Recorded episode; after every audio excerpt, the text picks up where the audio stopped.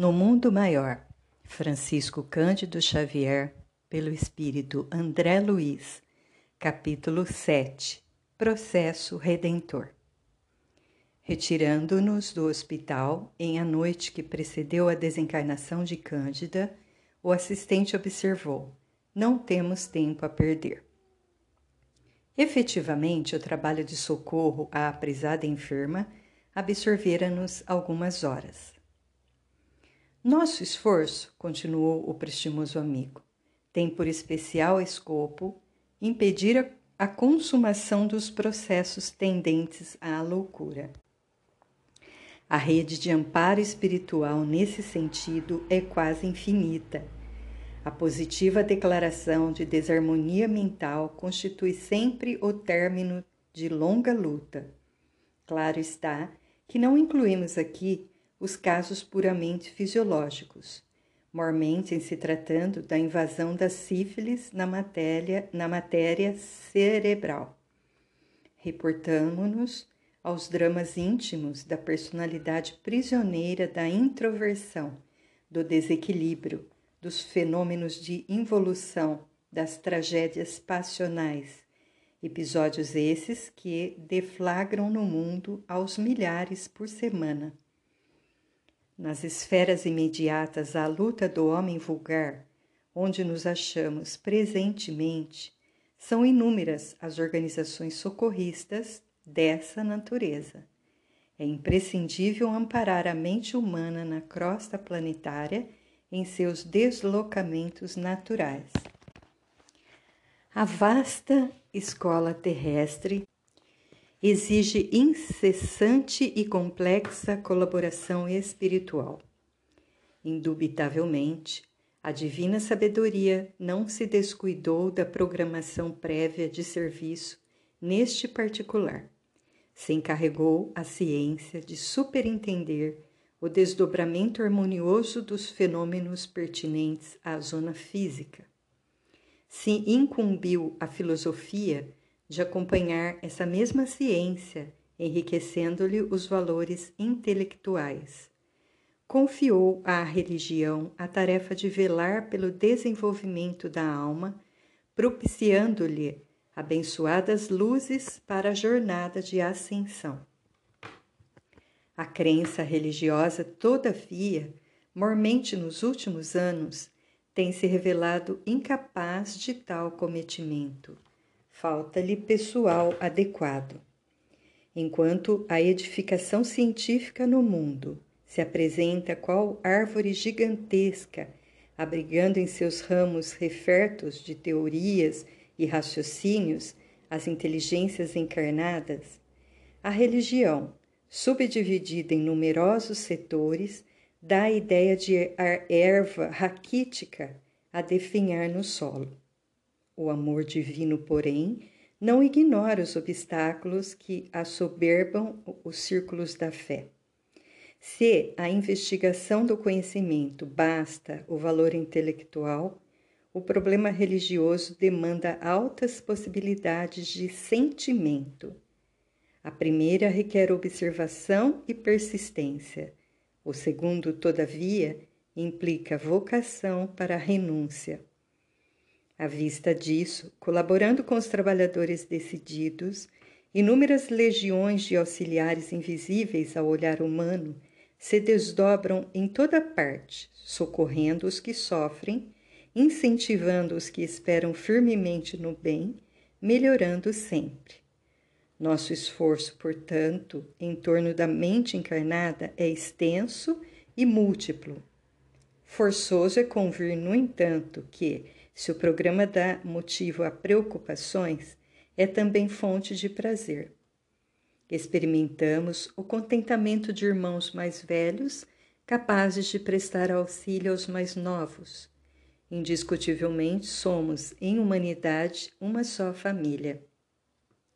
Verificando-se pausa natural nos esclarecimentos de Calderaro, indaguei curioso. Como se opera, entretanto, a administração de tais auxílios? Indiscriminadamente? Não, explicou o interpelado. O senso de ordem preside-nos a atividade em todas as circunstâncias. Quase sempre é a força intercessória que determina os processos de ajuda. A prece representa pelo desejo não manifestado, pelas aspirações íntimas ou pelas petições declaradas provenientes da zona superior ou surgida do, do fundo vale, onde se agitam as paixões humanas, é, a rigor, o ascendente de nossas atividades. Dispunha-me a formular certa pergunta, oriunda de velhas concepções do separativismo religioso, quando Calderaro, percebendo minha ponderação prestes a exprimir-se, acrescentou calmo: Não aludimos aqui às orações ou às aspirações de correntes idealísticas determinadas. O dístico não interessa. Colaboramos com o Espírito Eterno em sua ascensão à zona divina, aduzindo novas forças ao bem, onde ele se encontre independentemente de fórmulas dogmáticas ou não, com que ele se manifeste nos círculos humanos. Nosso problema não é de favoritismo, senão de espiritualidade superior, mercê da união dos valores substanciais em favor da vida melhor.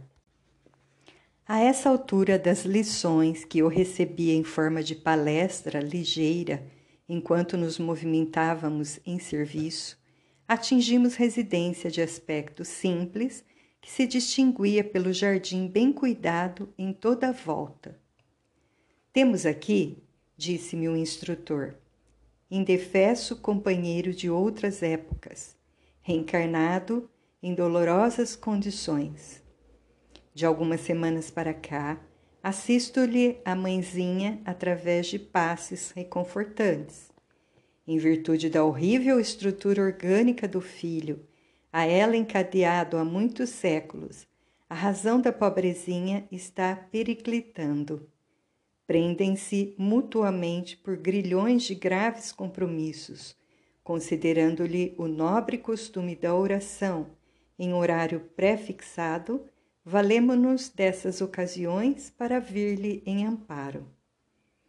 Admirando a ordem instituída para os quefazeres de nosso plano e que transparecia nas mínimas ações, silenciosamente acompanhei Calderaro ao interior doméstico.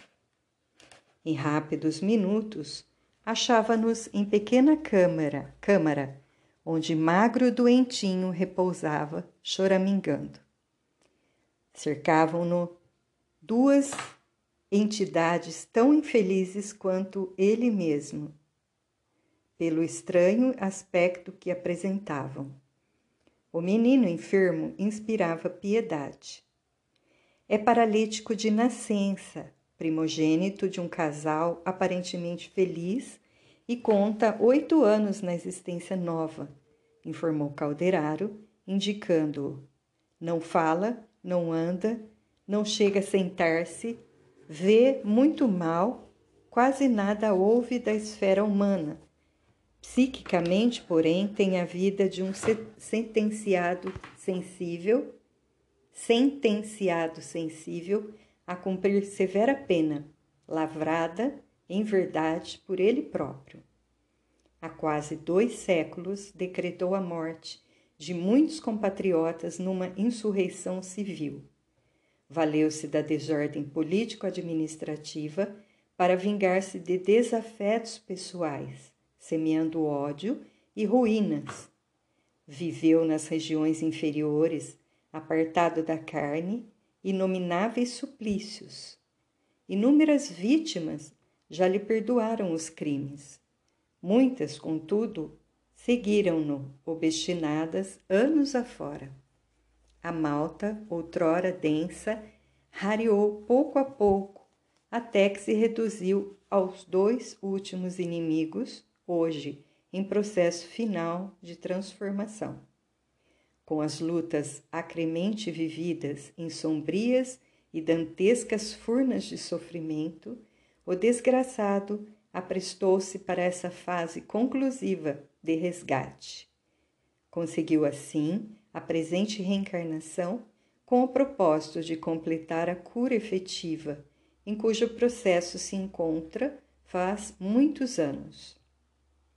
A paisagem era triste e enternecedora.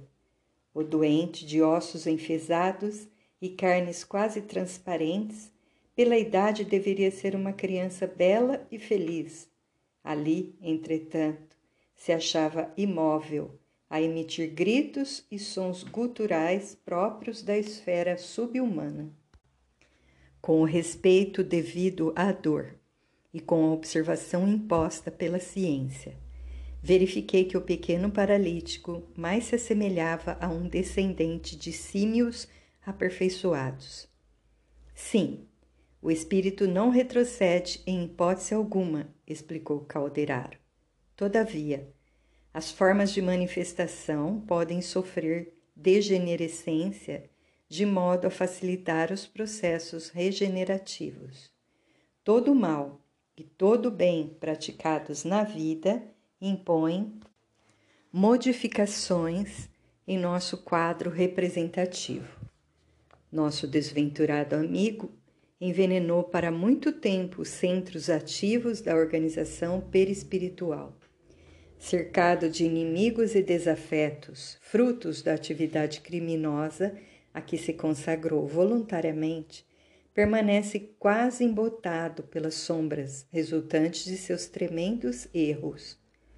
No campo consciencial, chora e debate-se, sob o aguilhão de reminiscências torturantes que lhe parecem interminas, mas os sentidos, mesmo os de natureza física mantêm-se obnubilados.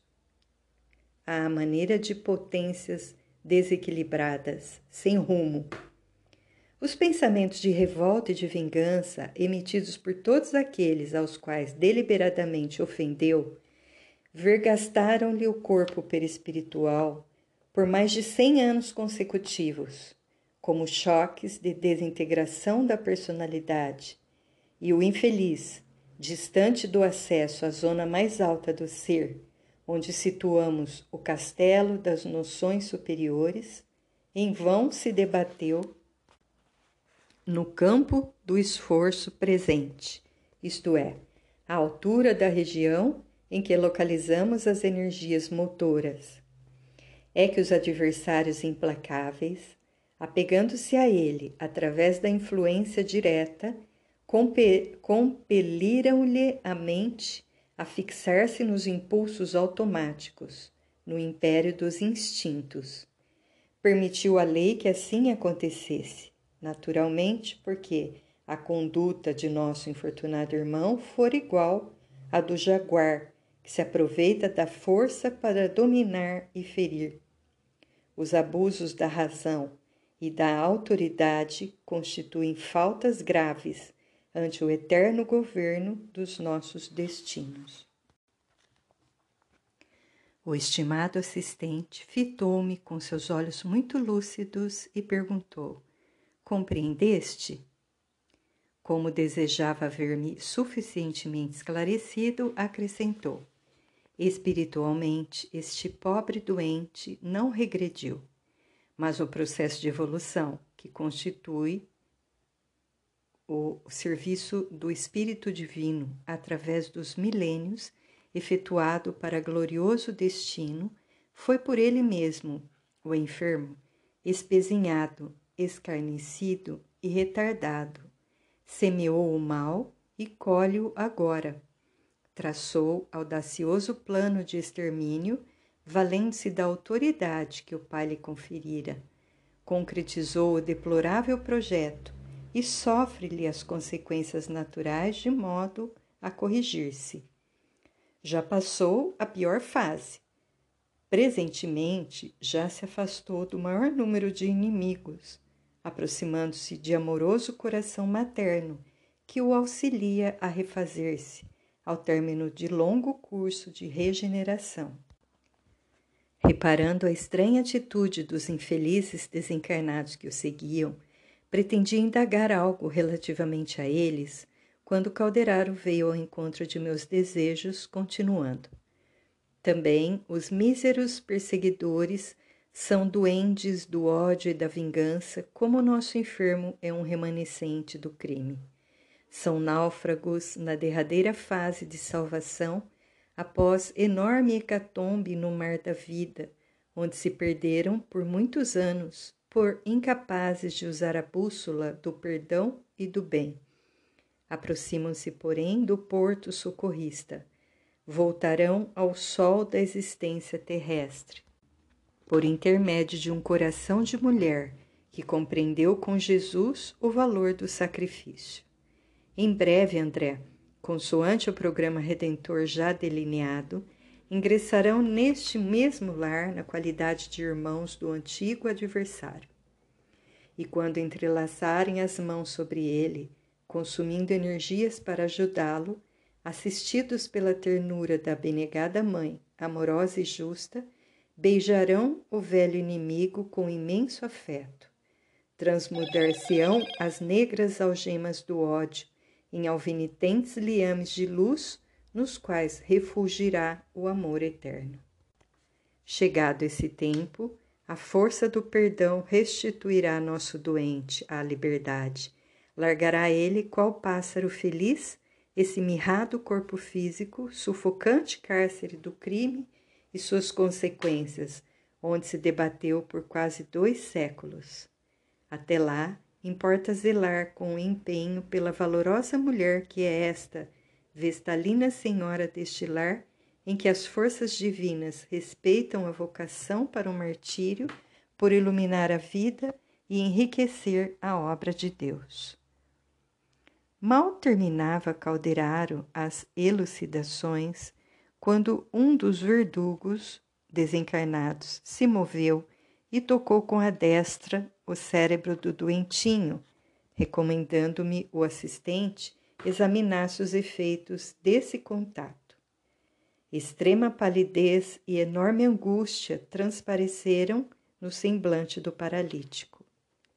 Notei que a infeliz entidade emitia através das mãos estrias negras de substância semelhante ao piche, aos quais atingiu o encéfalo do pequenino, acentuando-lhe as impressões de pavor. Dirigi ao assistente um olhar interrogativo e Calderaro informou. Se o amor emite raios de luz, o ódio arremessa estiletes de treva. Nos lobos frontais recebemos os estímulos do futuro. No córtex abrigamos as sugestões do presente. E no sistema nervoso propriamente dito, arquivamos as lembranças do passado. Nosso pobre amigo está sendo bombardeado por energias destrutivas do ódio na região de serviços do presente, isto é, em suas capacidades de crescimento, de realização e de trabalho nos dias que correm. Tal situação, derivante da culpa, compele-o a descer mentalmente para a zona de reminiscências do passado, onde o seu comportamento é inferior. Raiando pela semi-inconsciência dos estados evolucionários primitivos. Esmagadora maioria dos fenômenos de alienação psíquica procedem da mente desequilibrada. Repara o cosmo orgânico. O doentinho, da aflição em que se mergulhara, passou as contorções, evidenciando todos os característicos da idiotia clássica. Os órgãos revelavam agora estranhos deslocamentos. O sistema endócrino patenteava indefiníveis perturbações.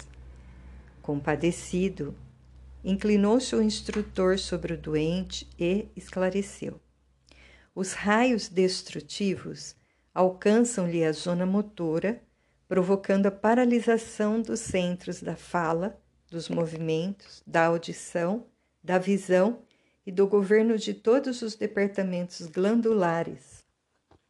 Na verdade, essa dolorosa situação cronifificou-se pela repetição desta ocorrência milhares de vezes em quase duas centenas de anos. Fez-se intervalo significativo e tornou. Examina a conduta do enfermo, fixando a mente na extrema região dos impulsos automáticos. Seu padrão de comportamento é efetivamente subhumano. Volta a viver estados primários dos quais a individualidade já emergiu há muitos séculos. Em outros casos menos graves, a medicina atual vem utilizando a terapêutica do choque, à maneira do experimentador que investiga nas sombras, examinando efeitos e ignorando as causas. Cumpre-nos, no entanto, reconhecer que o belo esforço da psiquiatria moderna merece o maior carinho de nossas autoridades espirituais que patrocinam os médicos diligentes e devotados orientando-os para o bem comum, simultaneamente em diversos centros culturais. Por enquanto, não podem aceitar a verdade como seria de desejar, em virtude da necessidade de guardar-se a medicina terrena em campo conservador, menos aberto aos aventureiros.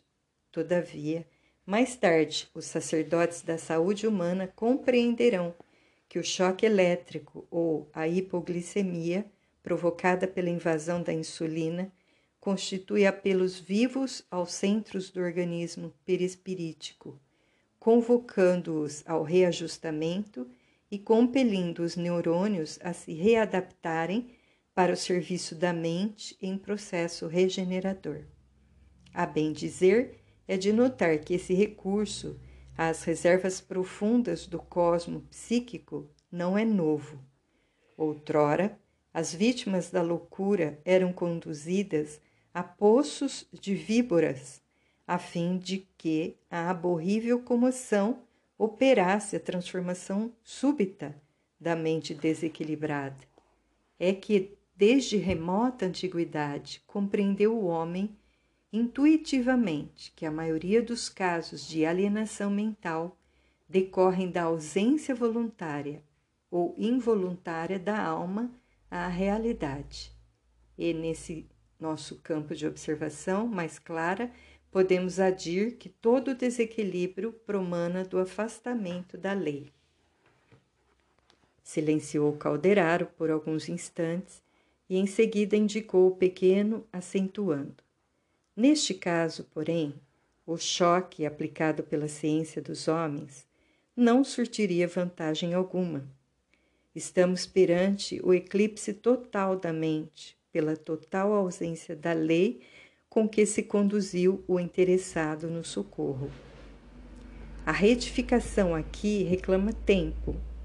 As águas pantanosas do mal, longamente represadas no coração, não se escoam facilmente. O plano mental de cada um de nós não é vaso de conteúdo imaginário, é repositório de forças vivas, qual o veículo físico de manifestação que nos é próprio, enquanto peregrinamos na crosta planetária. Não estamos, porém, cientificamente falando, indaguei, diante de um caso típico de mongolismo o assistente respondeu sem se embaraçar. Acompanhamos um fenômeno de desequilíbrio espiritual absoluto. Em situações raríssimas, teremos perturbações dessa natureza com causas substancialmente fisiológicas. Impossível é desconhecer na esfera carnal o paralelismo psicofísico quem vive na crosta terrestre terá sempre a defrontar com a forma perecível em primeiro lugar.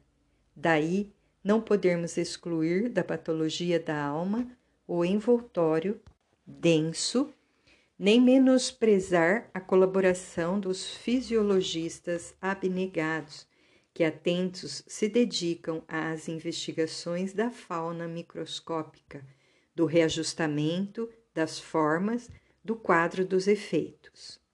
Não nos, esque... não nos esqueça, contudo, que analisamos agora o domínio das causas.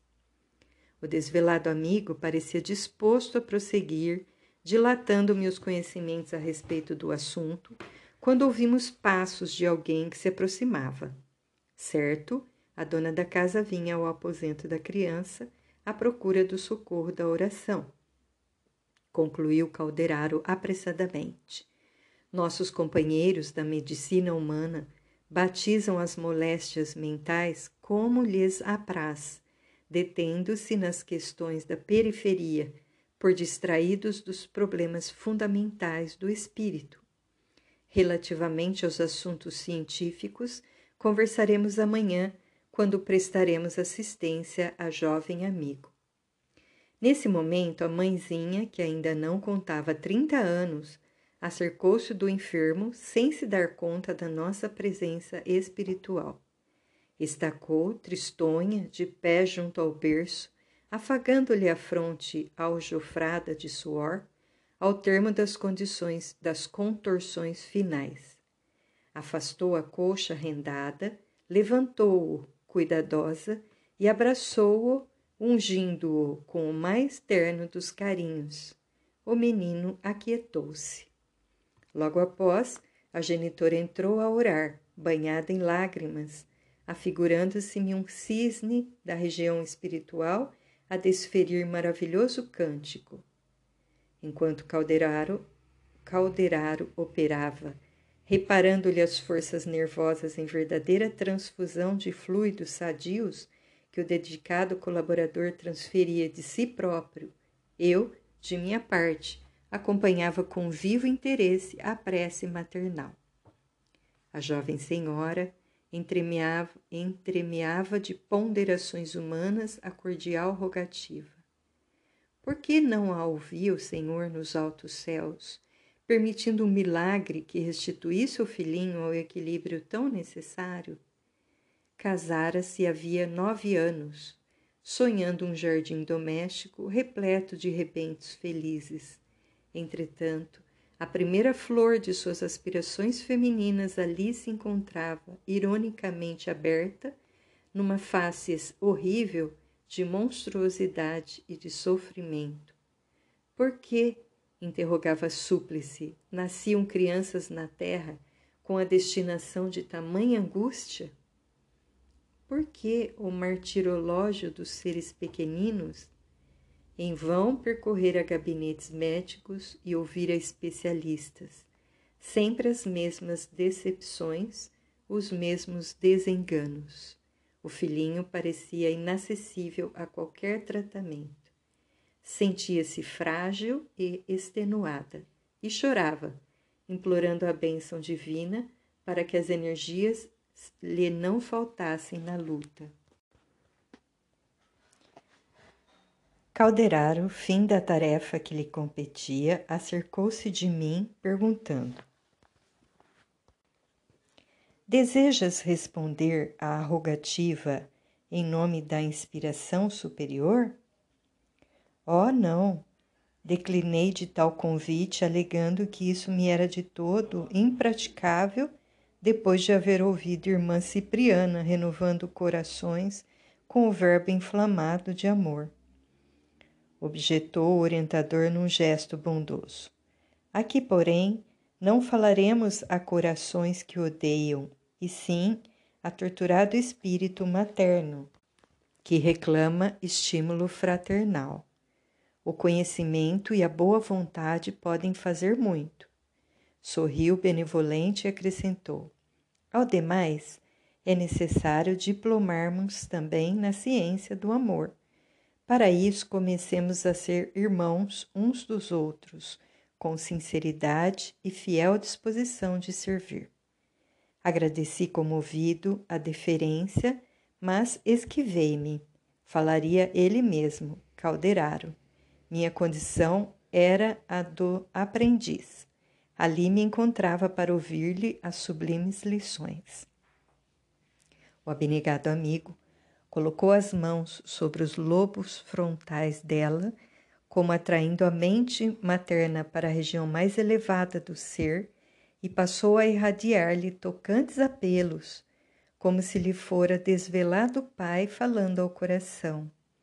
Fundamente sensibilizado, assinalava-lhe as palavras de ânimo e de consolação que a afetuosa mãezinha recebia em forma de ideias e sugestões superiores. Notei que a disposição íntima da jovem senhora tomava pouco a pouco um renovado alento. Observei que na epífise lhe surgira suave foco de claridade irradiante e que de seus olhos começaram a brotar lágrimas diferentes. A claridade branda, fluindo do cérebro, desceu para o tórax, de onde então se evolaram tênues fios de luz que a ligaram ao filhinho feliz, ao filhinho infeliz. Contemplou o pequeno agora calmo, através do espesso véu de pranto, e ouvi-lhe os pensamentos sublimes. Sim, Deus não a abandonaria, meditava. Dar-lhe-ia forças para cumprir até o fim o cometimento que tomara a ombros com a beleza do primeiro sonho e com a aventura da primeira hora. Sustentaria o desventurado rebento de sua carne como se fora um tesouro celeste. Seu amor avultaria com os padecimentos do filhinho muito amado. Seus sacrifícios de mãe seriam mais doces toda vez que a dor o visitasse com maior intensidade. Não era ele mais digno de seu devotamento e renúncia pela aflitiva condição em que nascera? Os filhos de antigas companheiras eram formosos e inteligentes, como botões perfumados da vida, prometendo infinitas alegrias no jardim do futuro. Também seu pequenino paralítico era belo, necessitando, porém, de mais blandícia e arrimo. Saberia Deus por que viera ele ao mundo sem a faculdade da palavra e sem manifestações de inteligência.